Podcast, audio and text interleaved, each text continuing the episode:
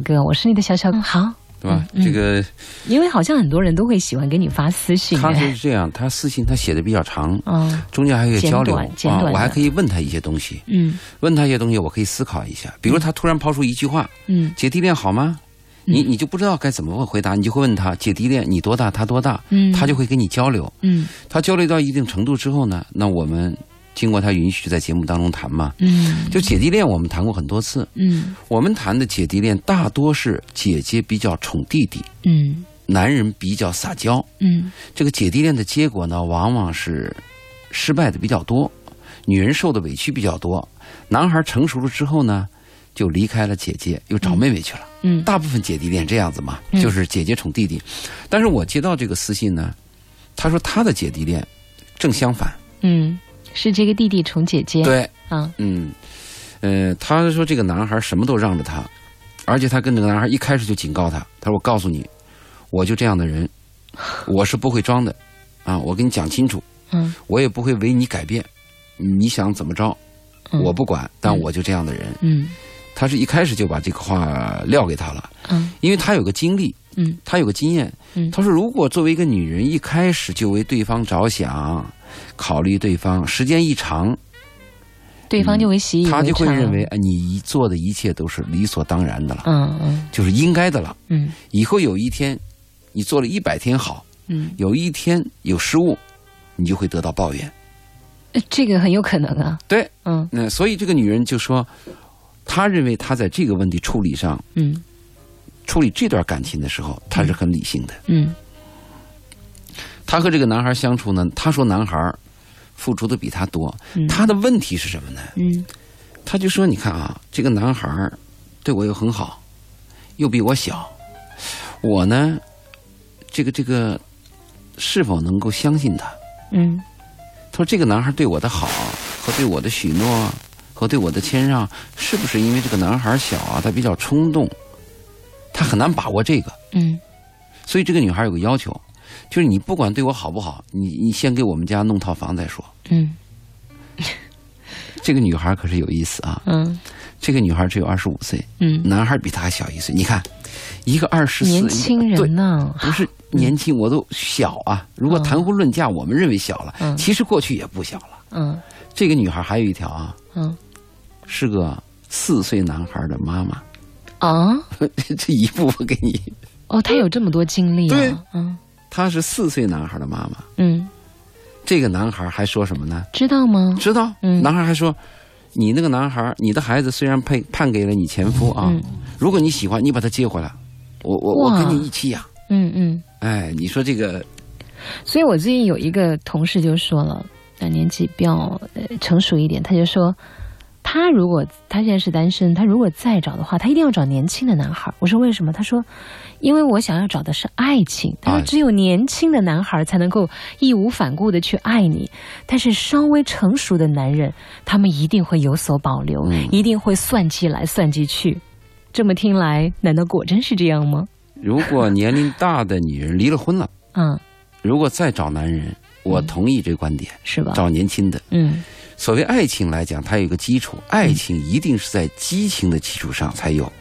那么激情一定是在荷尔蒙比较充沛的基础上才会有。嗯，那您这么说，成熟男人难道没有爱情吗？成熟男人、老男人的荷尔蒙下降，理性上升，嗯理性上升，看到你的缺点就多。嗯如果荷尔蒙很高的话，荷尔蒙是这么一个东西，荷尔蒙会把男女关系变得很美好，哦同时荷尔蒙又会丑陋无比，它是两个极端的，嗯。就看你怎么样对待这个荷尔蒙。嗯嗯。如果说这个男孩很年轻，荷尔蒙很高，嗯。他说我爱你，嗯。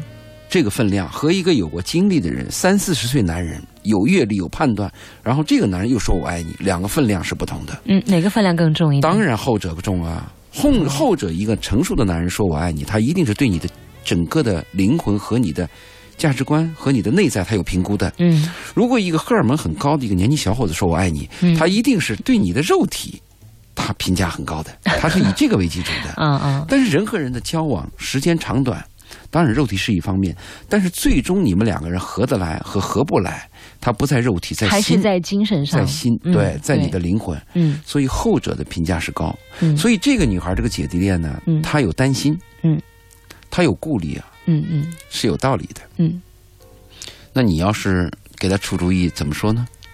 我嗯，他说买房子，那我同意啊。嗯他说到我们家先买完房子再说再说嗯啊。我还问他了，嗯我说那你跟那个男孩在一起有没有谈过婚事啊？嗯，这女孩说只要我点头，明天就可以结婚。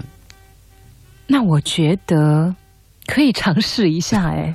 假如我是这个女主角，既然她在每件事情上他都能够点头去承诺，那有何不可呢？你看啊，嗯，这个女孩，她又不是说说而已啊。这个女孩如果是我的女儿，嗯嗯。或者我是她哥，我会跟她这样出主意：嗯。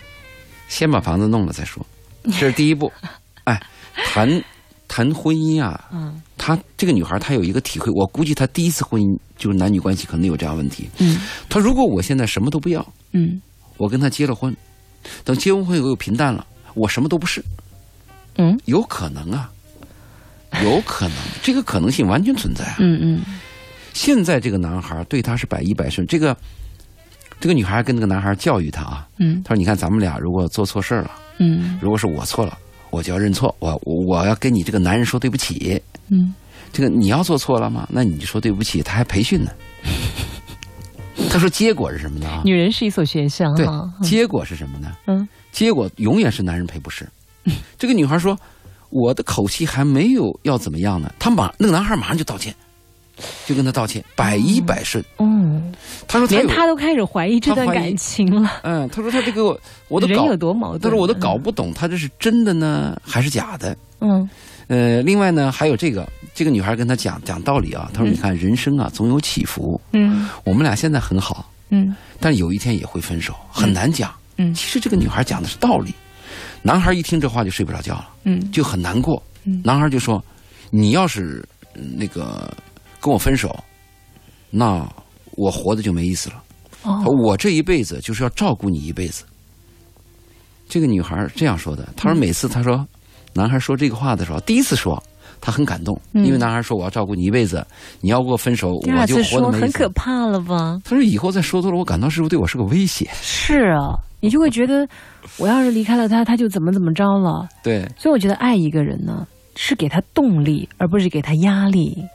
你给他压力吧，嗯，短时间之内你能留住他，但是迟早有一天他会，要么就会被你压榨到极点，要么就会被你压爆，然后呢逃离出你的视线这。个女孩是八八年生的嘛，嗯嗯，所以这个八八女呢，她问我们，八八女，她说：“我怎么样才能让这个男孩懂得我跟他讲的这些道理？我告诉你的话是，嗯他可能终身无法懂得你。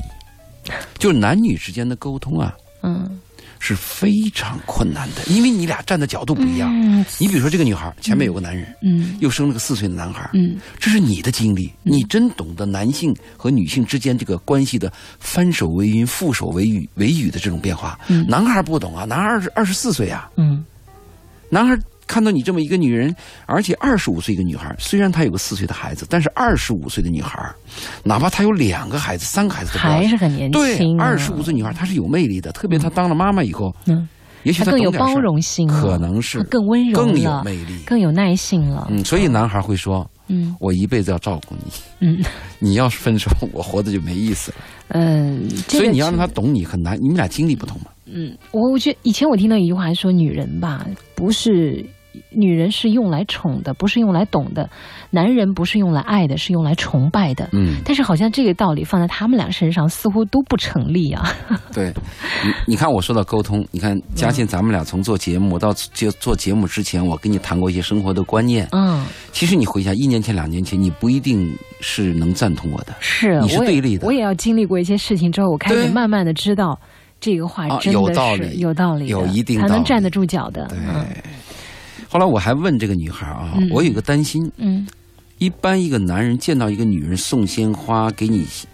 给你这个送礼物啊，下雨天给你送伞啊，嗯多半是在没有上床之前嗯啊。对，嗯一旦有了亲密关系之后，嗯反而会下降。所以我就问他有没这层关系，嗯他说有。嗯他说我们同居，虽然现在分居两地，但是我们一个月还能有那么几次在一起。嗯你看这个男孩跟他有了同居，对他依然有这种追求，从这一点来讲，也许是可贵的。嗯如果再有第二条，我就觉得更可贵了。嗯，哪一条？假设这个男孩嗯假设这个男孩啊，嗯在跟他有亲密关系之前，嗯跟其他几个女人也有这样的关系，嗯跟几个女人有了这种关系之后，跟你有这关系，依然依然珍惜你，那就更可贵了。嗯嗯如果这个男孩身边有另外几个比较好的女人嗯追求他，嗯他把全部注意力又都放在你身上，对你现在还是这样子，那就更可贵了。嗯我担心的是什么呢？这个男人身边没有其他的女人，也就是说没有比较。嗯有一天，随着他年龄增长，这个男孩现在二十四岁嘛，嗯他会有三十四岁嘛，嗯他会有四十四岁嘛，嗯而这个女人也会有三十四岁嘛，嗯也会有四十四岁嘛。嗯到这些阶段的时候，这个男人有一旦有了比较之后，嗯，是不是还像今天这样？对，如果有了比较以后，还是像今天这样，我的一生就是要照顾你一辈子。如果你要说分手，我活的就没意义了。在他三十四岁和四十四岁这儿，好，这个男人嗯。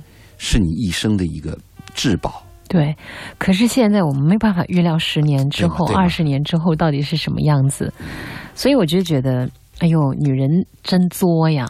包括我自己在内哈，嗯，又想得到，得到了又害怕失去，又怀疑他。如果这样的话，其实每一天都在浪费。哦，我就从从他这个故事当中，我得出一种结论，呃，我们还是在当下吧。呃，所以我为什么说，如果她是我妹妹，或者如果她是我的女儿，我给她的建议是先弄房子。既然你要谈婚论嫁，嗯谈婚论嫁和谈恋爱不一样，谈爱情不一样。爱情是我为你牺牲，嗯你是一个残疾人，嗯，你是一个孤寡老太、孤寡老头，只要我爱你，我一切都可以不在乎。嗯结婚不是，结婚要有物质基础。嗯既然你说我要你这个小伙子要跟我结婚，嗯我也担心你今后会有变卦，那什么做保证呢？就是物质吗？为什么要结婚？嗯法律为什么说保护婚姻？保护婚姻最后保护的不是你的感情，最后也是你们的财产。你在判离婚的时候没有说嗯啊，我保证这个人还爱你，如果他不爱你，我打他五十大板，没有这样的说法吗？是嗯离婚的时候就说你们财产是怎么分配的，嗯这个赡养孩子是怎么分配的，是这样考虑的。啊是，可是我哎，你觉得太残酷了，太不是不是，我我有一个这样的问题想问一下我们的这个专家了。啊，我有一个女性朋友啊，她真的挺傻的，但她那种傻是真的傻呀，她就是不在乎这个物质的东西。哎，对，那有有这样的女人，如果懂事的男人能见到这样的女人或拥有这样的女人，是非常可贵的。嗯，他身边的人都觉得她特傻。没错，没错。我建议这个女人，如果对待爱情的时候，可以这样傻一点。嗯，但这个女人一旦要结婚，我建议她听听我们的节目，俗一点，俗真是。嗯。呃，你结婚和爱情真是不一样，所以我为什么说，我如果是这个巴巴女的父亲，或者我是巴巴女的哥哥，嗯。我给你的建议，第一，嗯。先弄房子；嗯。第二什么呢？不着急结婚。嗯。为什么呢？啊，嗯。你看一个女人有过一次婚姻，也有孩子，有有孩子，你真是不着急了。好。女孩子们，听听咱这个 周老爷的这些，因为我在旁边，我突然觉得好像我说什么都显得特苍白无力哈，特别是在这件事情上，我经验还真不够。那当然了，没有 经历。嗯稍后时间我们继续回来。从群众中来。继续回来，我们希望每个人都能够体会到世间最纯真的爱啊！好了，现在呢，我们要说一个听友的留言，他是早早的呢就一直等候在了，包括昨天晚上他就在问说：“佳倩，我有一个问题啊，那是要在节目之前问呢，还是节目之后问？说明天晚上这个咱们的周老爷就来，你可以听听他的意见，不见得是唯一的一个答案呢、对，对，嗯，这个叫毛小梅，她说听到你的声音就想起她曾经爱过的男人，因为说你们俩的声音非常的相似啊。那那那那，我不知道他对那个男人的印象是什么样。啊、他是这样，我们来听他的故事哈。我们抓紧时间。他说他有一个高学历文凭，斯斯文文，曾经下海经商，生意做得不错。我们在火车上偶遇，算得上是一见钟情。可是后来经历了，走了也不打招呼。可是多少年之后，他又回来找我。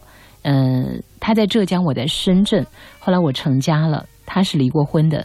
多少年过去了吧？突然又跟我说，我们在一起办结婚吧。我不知所措呀，我就拒绝了。后来我知道那会儿他来找我结婚的时候啊，是他人生的低谷。我们偶尔联系不讲情，只是有事情就讲事情。他呢比我大十二岁，我现在都奔四了。有时候回家我会想起他，想见他的冲动。你说我该怎么办？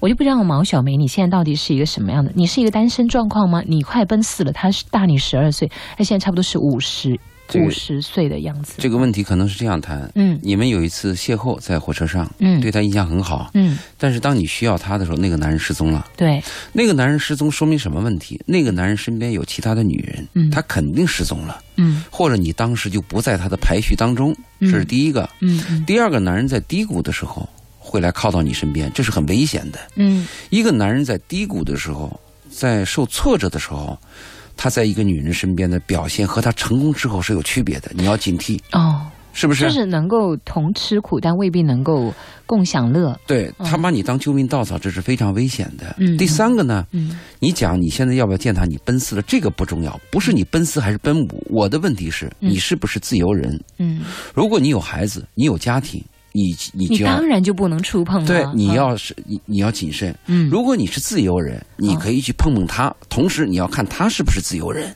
对。哦，如果你他说他离婚了，那个男生，但是他离婚，男人哎，这有问题啊。这个人的感情变化是在一个晚上就有变化。嗯比如我们跟别人介绍对象的时候，说明天我给你介绍一个嗯人，可是明天我有忙，拖到后天了。其实那个人第二天刚就碰到另外一个人，嗯嗯也就是说，你离开这个男人，他他在一个礼拜前告诉你他是单身，嗯，六天的时间他可能就发会发生变化的。哦哦，人和人的偶遇，你在火车上都会有一秒钟的邂逅，有那么一分钟的火花一。见钟情对嗯，所以我就建议你，如果你是有家的人，这个就不要碰了。嗯就是你一生当中一个记忆。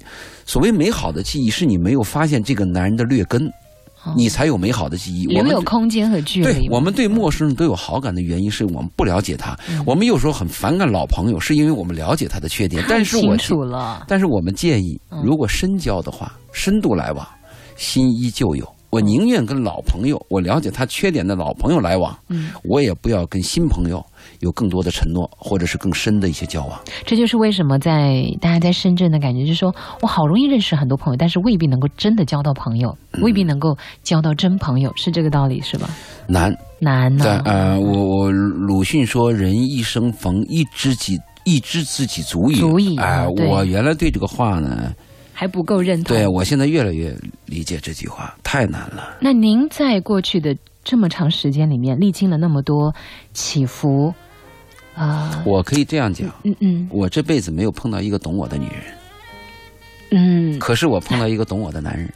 啊，就是您的兄弟啊。对我一个哥们儿，啊，一哥们儿，哎、我这哥们儿曾经跟我聊，就讲同性恋，啊，对对对，说同性之间的理解，嗯。同性之间的理解要比异性之间的理解要深要深刻，嗯，要更深入。嗯。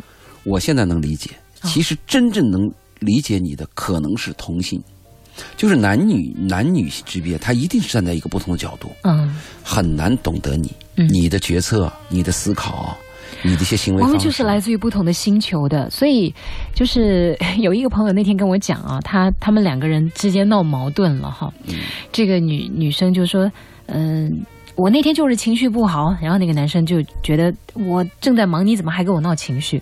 那后来我就跟跟这个人说，我说，请你一定要记住，所有的女人都一样，嗯，就是她闹起情绪来的话，你不要去听她在说什么，你就说好，你说的对，没错，就是这样。OK 了，这个女人就一下子气消了一大半。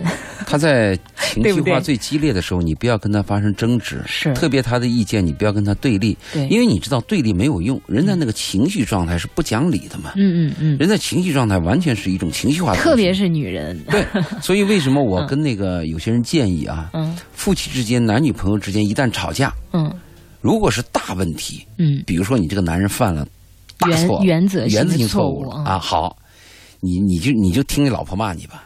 你你你你不要指望你两下能说清楚，嗯你就让他骂，嗯两天三天又平静下来以后，你再老老实实说对不起。嗯你说完了以后，他不又骂你吗？他情绪还是那么激烈吗？你再等两天，然后再说对不起。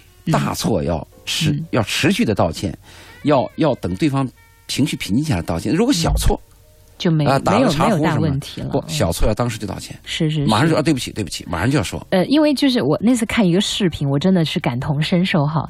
一个一个女人，她头顶已经插进了一个钉子了，你知道吗？嗯，对我上次有没有说过啊？没有没有，对，她就我没听到。比如说，比如说现在是佳倩头顶已经插进一个钉子了，多么可怕的一个事情啊！嗯我就找周老爷说，我说我最近遇到了什么样的问题，我的工作上遇到什么问题，我和我的朋友、我的闺蜜又发生了哪些鸡毛蒜皮的事情，八大姑、九大姨、七大舅，然后这个时候，钟老爷会说啊，那个佳倩，你头上那个钉子我帮你拔下来吧。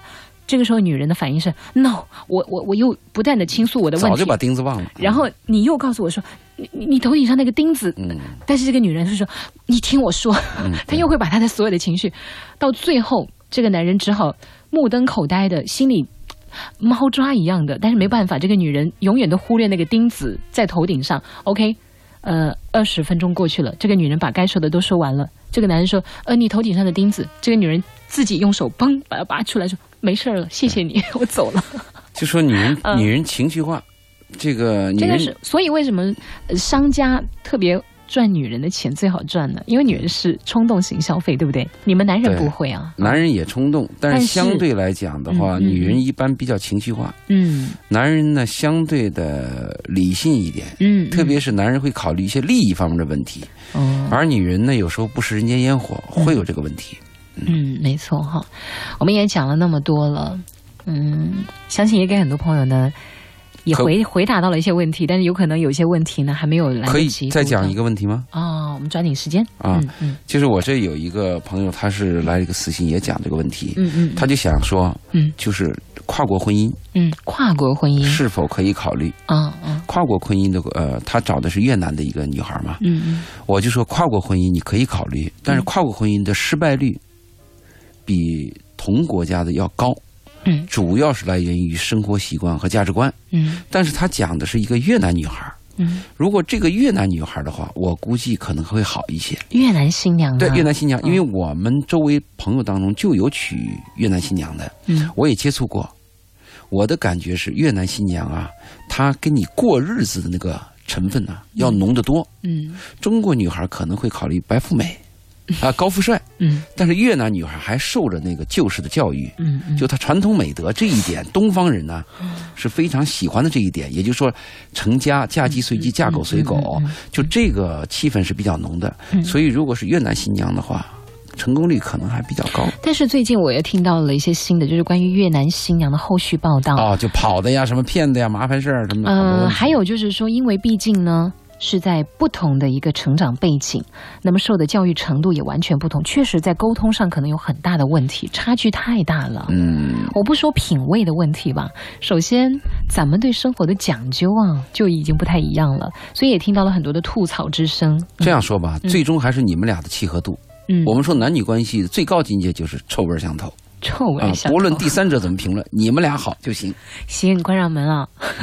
你俩的好，冷暖自知哈，啊如人饮水。好，那二十三点五十一分了，也谢谢我们的这个信爷在节目当中也给我们讲了那么多，而且今天呢，我们也讲到了跟狗狗之间的那些情感和故事。我们也希望在你的精神世界，在你的生活当中，会有这样一个像小狗狗一样的朋友，给你那份忠诚，给你那份信任。也希望你得到它的时候，你不要去撕毁它，不要去辜负它，因为有些人呢，真的在你的生命当中，包括你自己，一定有这样一个阶段，你就只懂得那条路的意义，它就只是行走在等待你、期盼你、忠诚于你。朝着主人的那条路上。对对，嗯就只就一直在这样的一段他的世界当中，请你不要去轻易的辜负这个小动物，对，也不要去辜负你身边这样的忠诚的朋友和爱人。那最后我们来听一首歌曲，张学友《如果爱》，好不好？非常好。嗯，好，谢谢大家。好，拜拜。嗯，祝大家晚安，好梦，拜。